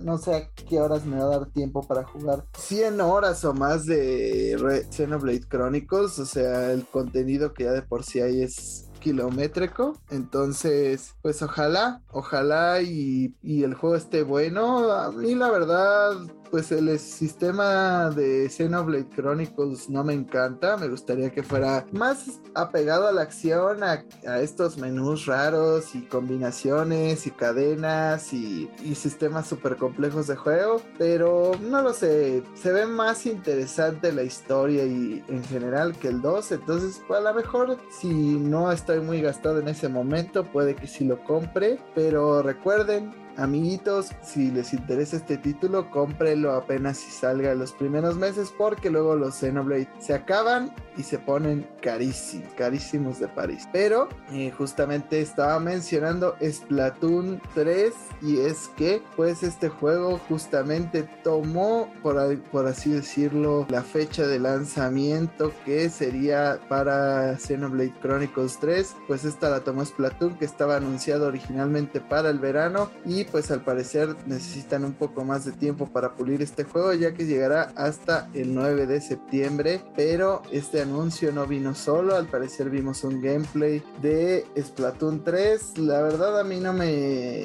pues saltó demasiado la atención o no me llamó demasiado la atención este gameplay. Se me hizo muy parecido al 2 no veo los grandes cambios pero el 2 es bueno o sea si no si se parece demasiado tampoco es malo realmente. Y pues no sé, creo que ahora sí voy a, meterme un poquito en Splatoon. Siento las ganas de jugar este juego. Cuando estuvo de prueba Nintendo Switch algunos días, pues estuvo divertido la prueba que hice de este título, entonces puede que ahora sí le entre. Y no solo anunciaron eso, sino que le dieron aún más valor a lo que es el Nintendo Switch Online, ya que añadirán la expansión del 2 por si no pues habías jugado lo que fue esta expansión y, quieres entrarle a, Splatoon 3, pues la Octo Expansion ya será parte del expansion pack de Nintendo Switch, así que cada vez más y más DLCs se unen a la lista de este servicio en línea y ojalá pues lo piensen para los DLCs de Zelda, de Fire Emblem y demás títulos que originalmente vendieron su DLC, pero ¿qué opinan ustedes? ¿Les emociona este lanzamiento? Y pues como ven que Nintendo hizo un cambalache de fecha. Sí, parece que fue como un... Yo no voy a acabar a tiempo, me tiras, pero sí, sí, nosotros ya acabamos, date, ¿no? Te, salvamos un par de meses, pero pues acaba lo chido. A mí igual me llama bastante Splatoon 3, siempre, siempre me ha llamado esta saga, pero como que nunca me han dado, me habían animado a entrarle. Y pues creo que esta va a ser la entrega donde al fin decide entrarle a los pinturazos. Se ve muy entretenido, el gameplay se ve bastante dinámico y por lo que entiendo tienen una historia de trasfondo pues, bastante interesante. No sé qué esperar de, la historia del 3, pero suena entretenida. Este, y sí, principalmente ahorita que se ya están agregando otros DLCs, que digo, parece una patada en la cara, ¿no? De, hoy ya anunciamos el 3, está este el DLC del 2, ¿no? O sea, nosotros que ya tenemos el expansion pack, pues no es como que digamos, uy, sí, me voy a comprar Splatoon 2 ahorita para jugarlo y el DLC, para luego tener que comprarme el 3, ¿no? Mejor ya me espero al 3. Pero sí preferiría que me empezaran a meter más DLCs, por ejemplo. Entiendo que quizás no metan los de Smash porque es básicamente dinero gratis que se imprime cada vez que alguien compra una copia de Smash. Eventualmente todos se compran esos DLCs, este, excepto Jaime porque decidió ser discriminatorio contra Steve. Steve no está en Smash, no sé de qué estás hablando, al menos no sale en el mío. Ajá. Sale cuando juegas online contra mí. Pero por ejemplo, los de Zelda, yo no, yo no tengo los de Zelda, no tengo intención de comprar los de Zelda, pero si los agregaran al este expansion pack, pues los, los, aprovecharía bastante, porque no es algo que diga como, uy, no quiero, ¿no? Solo no me parece lo que vale el precio. Entonces sí espero que eventualmente vayan agregando cosas. Asumo que si va a ser como con Splatoon, vamos a ver los DLCs de Breath of the Wild cuando ya esté próxima la fecha del Breath of the Wild 2, pero pues, ¿qué puedo esperar? Yo espero que añadan los de Fire Emblem porque sinceramente igual están muy caros y pues sí, quiero jugar esos DLCs, pero no quiero pagar tanto y ojalá, como dice Lucy, cuando se acerque la siguiente entrega de Fire Emblem, sea la que sea, eh, veamos que añaden al, al, servicio de Nintendo Switch Online el DLC de los lobos cenizos. Pero hablando de lanzamientos, Arad, cuéntanos sobre el remake de The Last of Us que al parecer llegará a 2022 y será uno de los títulos que animaría el final del año para Sony. Así es, al parecer tendremos el gran remake de The Last of Us que como saben yo lo he estado esperando. no, este... es un idiota, güey. Perdimos a Arad en el camino, pero como dicen en el teatro, el show debe continuar, así que yo daré esta noticia, aunque originalmente, pues evidentemente Arad le iba a dar porque él es el principal fan de The Last of Us, pero no unió a tiempo. Y pues al parecer hay nuevas informaciones sobre el posible remake de The Last of Us que ni siquiera ha sido anunciado, pero que tendría un remake y es que el usuario de Twitter, Okami13, ¿por qué no estás dando mejores noticias de Okami? Necesitamos más Okami en nuestra vida, pero bueno, se percató que el animador Robert Morrison de Visual Arts, el estudio que supuestamente comenzó el desarrollo de este juego, ha dado a entender en su cuenta personal de la mencionada red social que a lo largo de marzo ha estado trabajando en un gran juego AAA para PlayStation Studios que llegará este año, pero que no ha sido anunciado. Sin embargo, también podría tratarse de otro título desconocido de la compañía, pero muchos piensan que será este remake tan rumorado y tan mencionado alrededor de los últimos años, pero pues ¿qué opinan? ¿Esto podría ser un cierre fuerte para Sony? Yo creo que sinceramente pues se quedaría medio corto, pero ¿qué opinan ustedes? Pues la neta es que para como son los fans de The Last of Us, va a ser un cierre fuerte de año, va a vender a los super mega animal y lo van a nombrar juego del año porque Jeff Kill. Pero pues ustedes saben que yo tengo animosidad en contra de la saga de The Last of Us. Yo la verdad no tengo interés en el remake, no tengo interés en el juego después del 2. Pues no, o sea, simplemente no. El, el, el remake no era necesario, insisto. Si lo sacan va a ser, va a haber gente muy feliz y pues le van a tirar flores por todos lados. Y yo voy a estar ahí con mi mejor cara de Grinch diciendo a nadie le importa, este no era necesario. Y pues sí, la verdad es que considerando todas las cosas que podrían hacer, creo que un The Last of Us remake para cerrar el año sería un cierre un poquito débil, pero, o sea, débil en el sentido de que inter de juegos interesantes, pero probablemente igual acabe vendiendo un montón. O sea, Jaime, de mí no vaya a estar hablando así.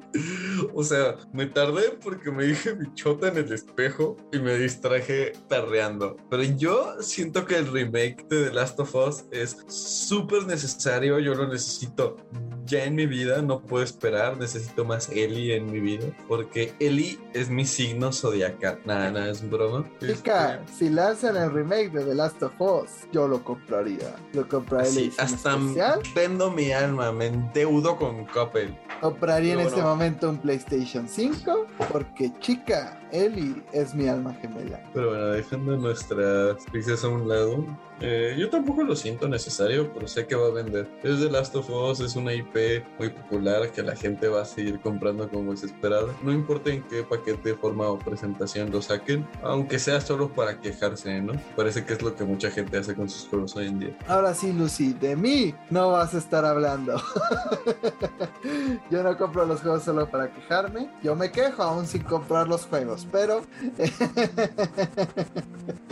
eh, realmente con respecto a lo que dijo Diego, yo creo que el que va a ganar el juego del año es Elden Ring. No hay duda al respecto. Sobre todo porque pues Jeff Kigley hizo toda la promoción de Elden Ring todo este tiempo. Tenemos un enlace especial con nuestro reportero Arad Sereno Ponce. Arad, cuéntanos, ¿estás vivo? ¿Cómo es tu situación? ¿Dónde estás, Arad? Me quedé súper jetón. Eh, eso pensamos, Arad. Eh, estamos a la mitad del podcast. Cuéntanos, ¿estás en Siria? ¿Dónde estás? Estoy cubriendo toda la situación de mis párpados. Eh, fíjate que estamos hablando del remake de The Last of Us. ¿Tú qué opinas? ¿Esperas este remake? ¿Crees que va a salir en 2022? Yo creo que llego a tiempo. Eh, llegas a tiempo, ok. Este, yo creo que lo trataremos en la siguiente llamada, pero este es muy importante que conozcamos tu opinión. Chica, lo sé. Este es un momento histórico del podcast y de la televisión. Nótese. Nunca antes se ha visto un podcast en el cual hay una llamada en una llamada. Esto es como Inception, güey. O sea, hay una llamada dentro de una llamada dentro de una llamada.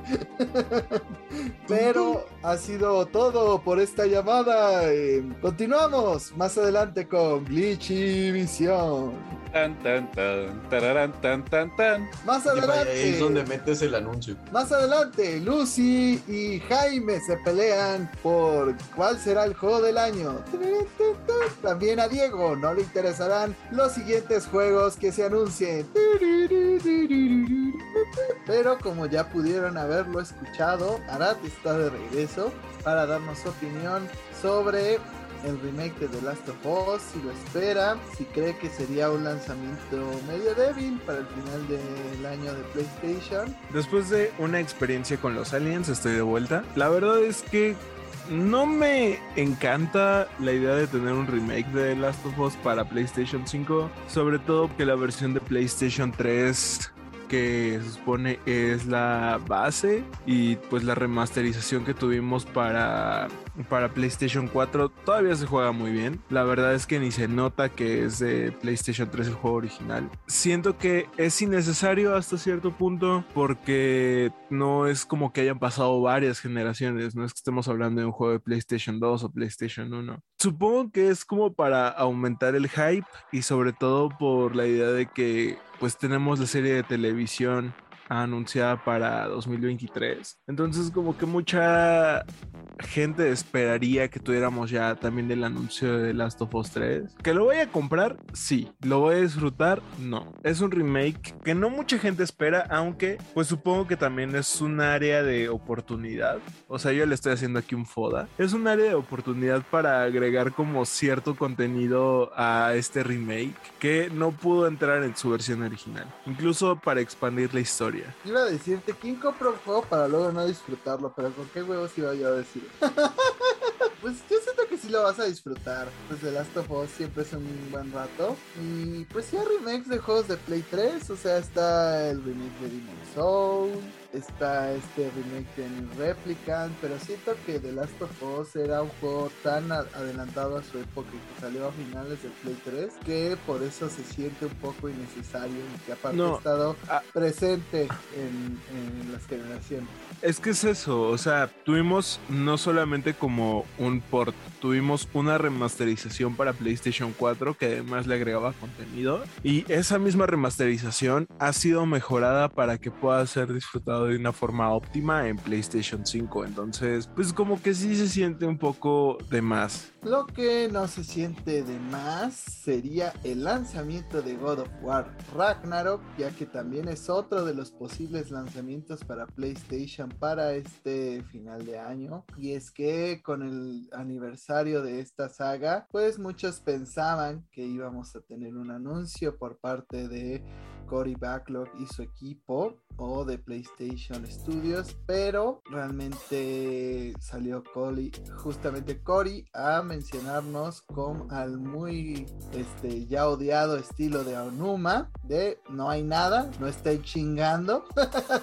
salió realmente en un video corto en el cual mencionó que ojalá y tuviera algo para mostrarnos, pero todavía el juego no está listo para ser mostrado. Sin embargo, él mencionó que el juego sigue planeado para ser lanzado en 2022, a pesar de que muchas personas eh, mencionaban que justamente este anuncio quiere decir que totalmente se va a atrasar. Yo siento que pues están haciendo todos los esfuerzos necesarios para que salga en 2022, pero seguramente no quieren mostrarnos algo todavía porque tienen planeado seguramente PlayStation una presentación que sería la de E3 para ver un avance más grande de, de lo que será God of War Ragnarok. Pues sí, yo creo que Cory Backrock vio toda la reacción que había tenido iba a ser el aniversario y pues agradeció el apoyo de los fans pero pues realmente no había nada que mostrar. Pero ustedes qué opinan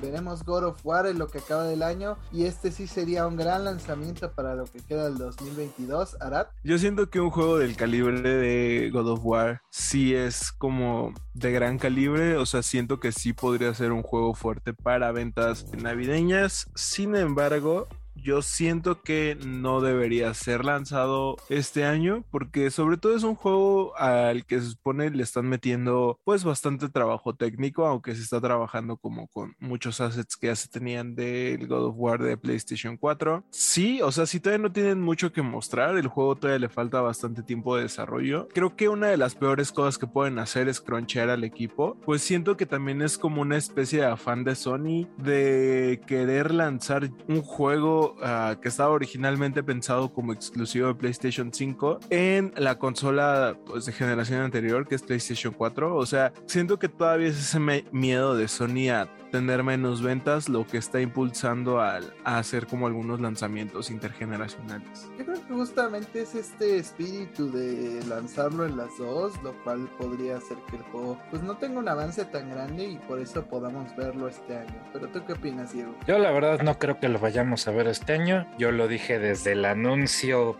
desde el anuncio primero, dije que sí, sí, sí, va a salir 2022. Yo dije que no iba a pasar. Eh, no me sorprendería que lo atrasen al año que entra. Digo, sería un muy buen lanzamiento para las épocas de Sembrinas y para Navidad, pero yo no, nunca he creído de que iba a salir. Entonces, pues yo no estoy sorprendido si ahorita todavía no hay nada y si no hay nada para finales de año. Además puede que les entre ese miedecito de competir en juego del año con nada menos que el de Ring, aunque el año que viene competirían con Zelda, que tampoco está nada fácil, pero estaría bueno ver ese encontronazo de un exclusivo de Sony contra un exclusivo de Nintendo para ver cuál será el juego del año. Obviamente va a ser Breath of the Wild.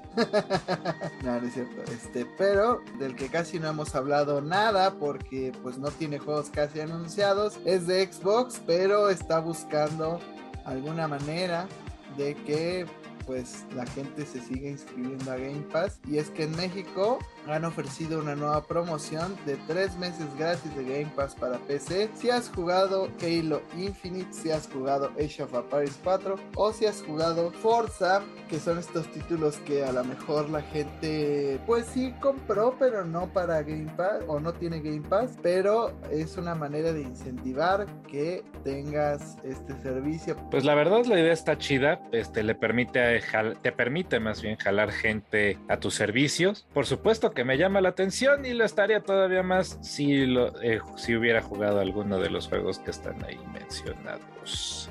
Ah. Bueno, pues no me van a tocar mis meses gratis, pero para si alguien está escuchando, pues aviéntese. La verdad es que el, exco, el Game Pass es para un consumidor. La verdad es que es un súper servicio y tres meses gratis por haber jugado alguno de estos tres juegos es un oferto, no, no. Cabe mencionar que esta oferta está hasta el 28 de febrero.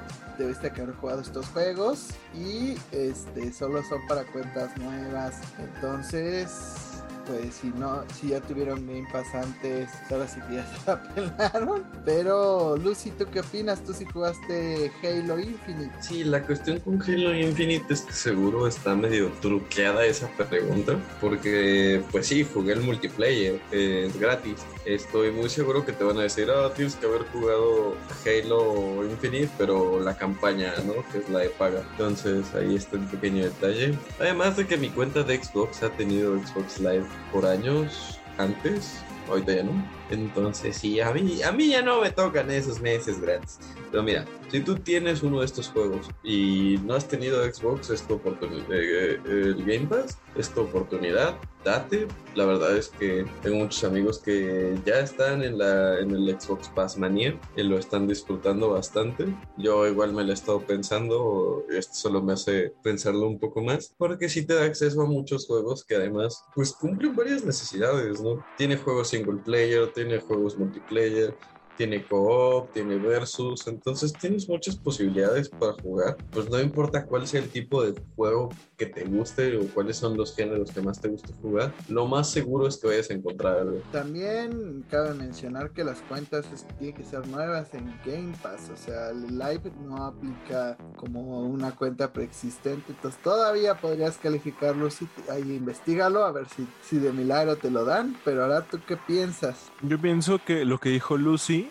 sonó como, yo tengo bastantes amigos que tienen Xbox y los respeto, cada quien sus gustos. Les deja, les da chance de casarse.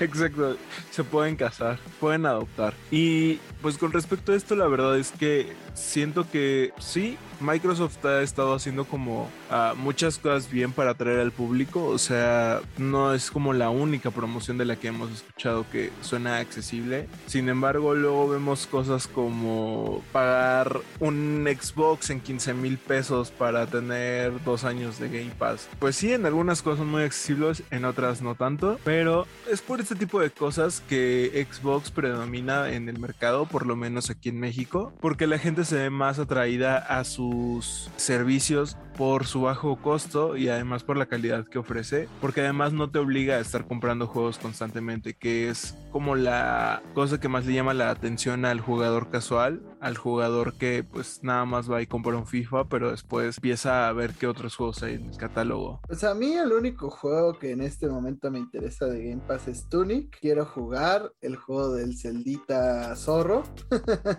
porque se ve bastante entretenido, pero eventualmente va a llegar a Nintendo Switch. Tengo ese presentimiento, ojalá lo haga. Hablando ahora más un poco del mundo de las películas y los videojuegos, Jason Momoa, así es, Aquaman, va a ser parte, al parecer, de una película que tiene como proyecto ser del universo de Minecraft. Sí, como lo comentas, Jason Momoa protagonizaría una película basada en el juego de Minecraft. La verdad es que no sé qué tipo de historia podrían utilizar, aunque hasta donde tengo entendido sí hay una historia en Minecraft, pero pues de hecho esto no es como algo eh, nuevo, desde el 2014 Warner compró los derechos de este videojuego para llevarlo al mundo del cine. Sin embargo, pues este proyecto no se empezó a trabajar hasta 2018 y ya este, este, este mismo año se está empezando a trabajar en la producción. Y es curioso porque eh, justo la productora de películas como Dune, pues está interesada en trabajar en este proyecto, se está trabajando ya en el guion. Sigo, sigo preguntándome, ¿de qué va a tratar la película? ¿Veremos a, no sé, a Jason Momoa como Steve? ¿Será cuadrado? ¿Estará más cuadrado que lo que ya está? ¿Cuántos píxeles utilizarán para Jason Momoa? Son dudas que no, no, no podemos contestar. O sea, cuando escuché lo de la película de Minecraft, lo primero que pensé es como una película tipo Lego Movie, algo de ese estilo, animada, donde están en este mundo caricaturesco y chistoso, donde descubren que algo está mal de fondo y tienen que avanzar y acaban encontrando, es donde está el portal al Ender y enfrenta al Ender Dragon, gana el bien trunca, todos viven, ¿no? Pero el hecho de que la, la, la persona de dónde está interesada, si es como de, ¿qué carajos tienen en mente para esta película?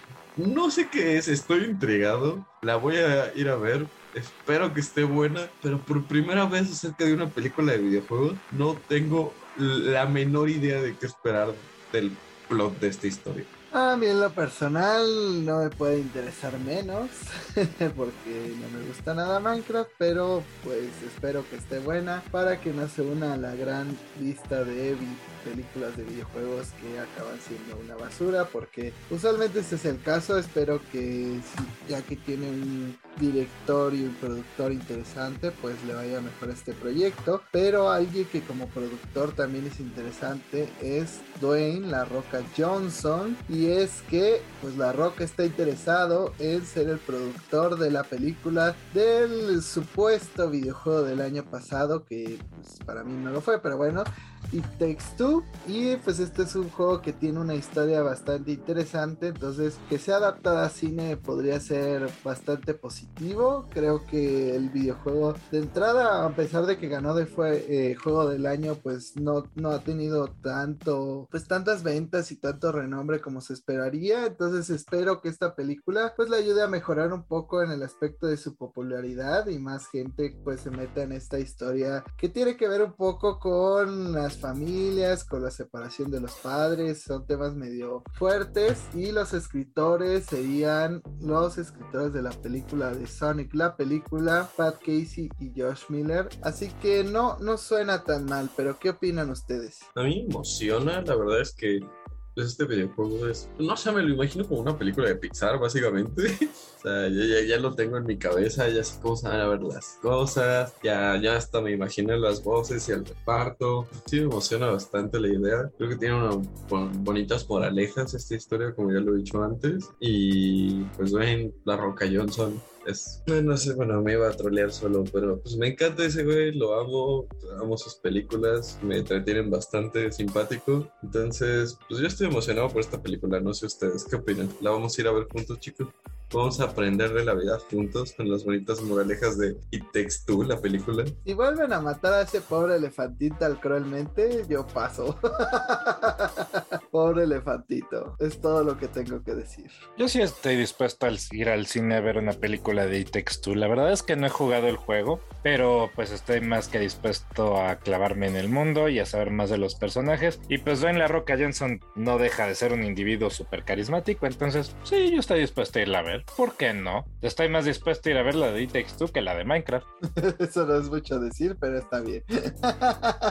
Todo número normal es mayor a cero. Pero algo que ha ido subiendo desde cero, igual que el interés de Diego por la película de It Takes Two, es el interés por el servicio de PlayStation Plus Spartacus y es que ya tenemos fecha de lanzamiento para lo que son las Américas, que esperemos que incluya a México porque a veces para Estados Unidos somos parte de las Américas, a veces no, pero bueno, el 13 de junio está destinado a lanzarse este servicio y ya yéndonos al deluxe, que es el que a la mayoría nos interesan, pues al mes estará en 239 pesos, en tres meses en 638 y el año ya estaría rodando los 1536 pesos por el servicio que incluye todos los juegos clásicos. Recordemos que aquí en nuestro país pues no va a incluir eh, pues todos los juegos de PlayStation 3, este solo tendrá juegos de PlayStation 1, PlayStation 2, PSP con más de 200 compañías que van a llevar títulos a este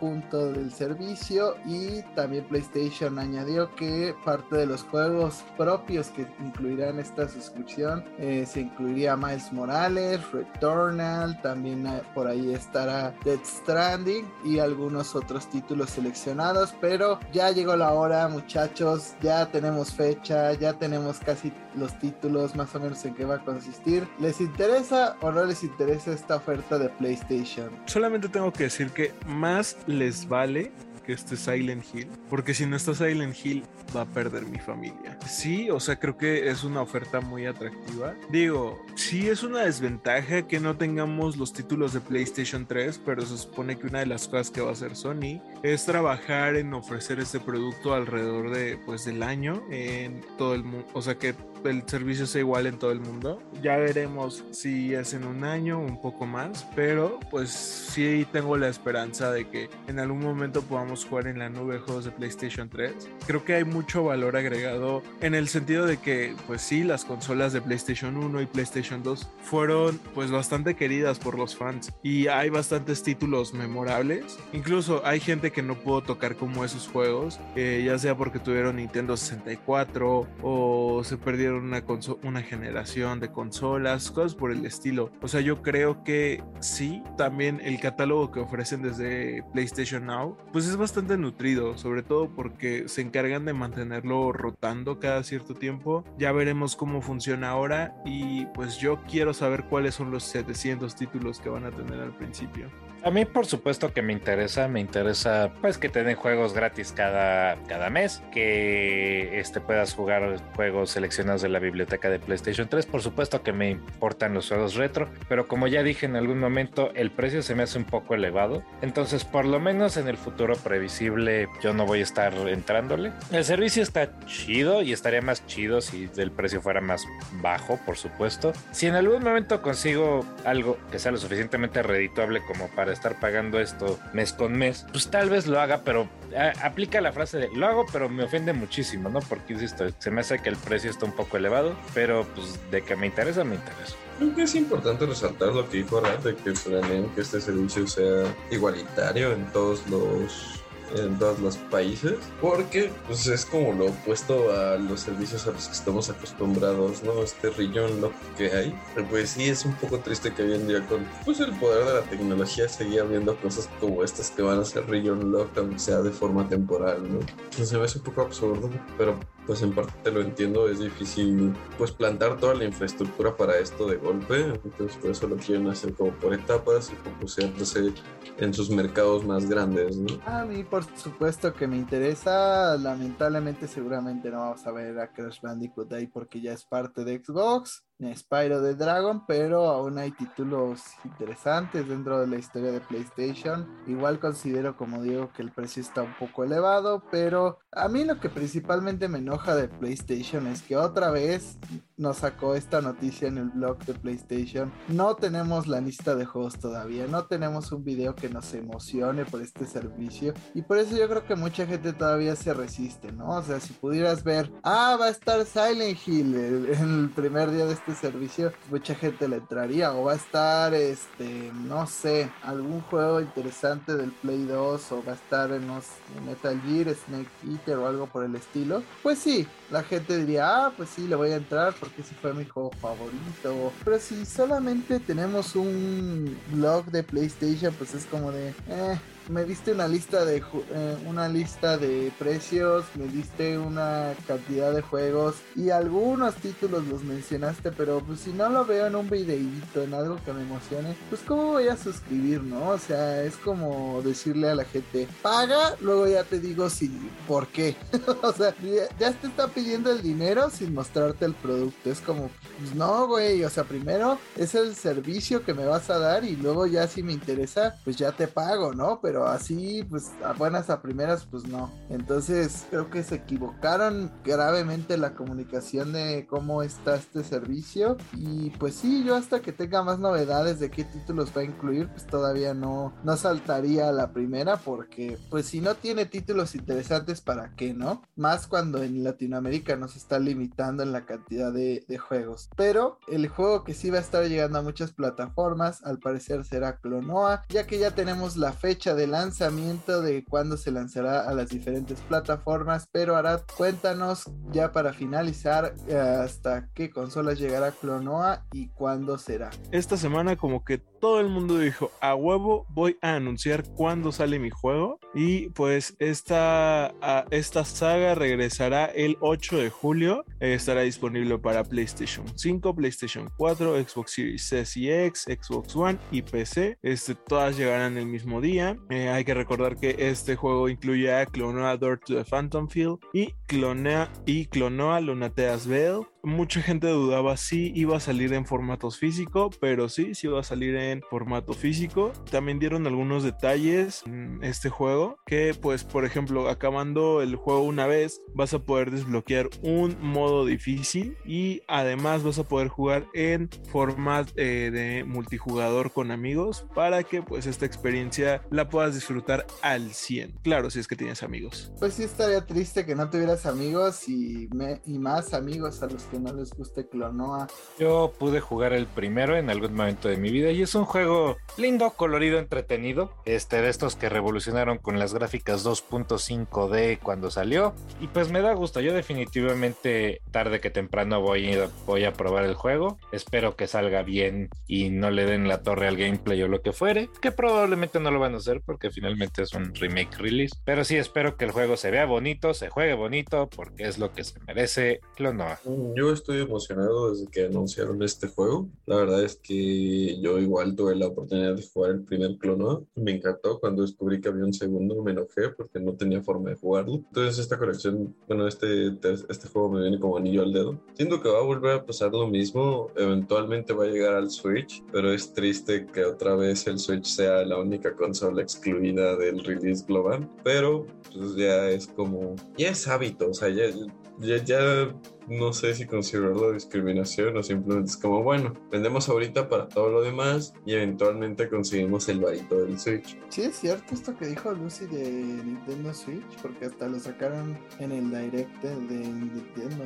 O sea, se me veía raro que lo sacaran después en Switch. Es que era de ahorita que mencionó todos los sistemas en los que va a salir, mencionó todo menos Switch. Por eso me, me sacó de... Ah, no, sí, también va a llegar en Switch. Pequeño detalle que no comentaste y que invalida todo lo que dije antes, pero igual. Tu opinión es como clarita. Bueno, entonces sí lo tendremos en Nintendo Switch. No se asusten, porque ahí lo anunciaron originalmente. Lo que estaba la duda es si iba a salir en todos los eh, sistemas a la par con Nintendo Switch, y así será. Así que, pues ahí podrán escoger la plataforma de su preferencia y pues esperemos les guste si son fans de Clonoa. Pero lo que ya llegó a su fin es este podcast. Esperemos también que lo hayan disfrutado igual que Clonoa en su momento. Y chicos, sus redes, donde los pueden encontrar? A mí me pueden encontrar como Luces en Twitter y como el hecho 7 en Instagram. Ahí los espero para hablar de Clonoa. A mí me pueden encontrar tanto en Twitter como en Instagram como el Árabe García. Díganme qué prefieren, si Devil May Cry o, o Bayonetta, aunque ambos son excelentes. A mí me encuentran en todas las redes sociales como MyLifeAzarat por todas las redes sociales. Me refiero a Twitter, Instagram y TikTok. Prometo ser más activo en TikTok. Sé que digo lo mismo cada semana, pero le estoy echando ganas. Ahí me pueden decir por qué es necesario tener a Silent Hill desde el día 1 del nuevo servicio de PlayStation. A mí me pueden encontrar al pie del Halleck Tree siendo aniquilado por Malenia una vez más, pero también me pueden encontrar como Jaime Higuera en Facebook, como arroba James-bajo en Twitter o como Jaime Higuera 100 en Instagram. Y recuerden que Bayonetta es superior, así que menciónenlo en nuestra encuesta de esta semana. Hasta la próxima. Ahí nos vemos. Chao.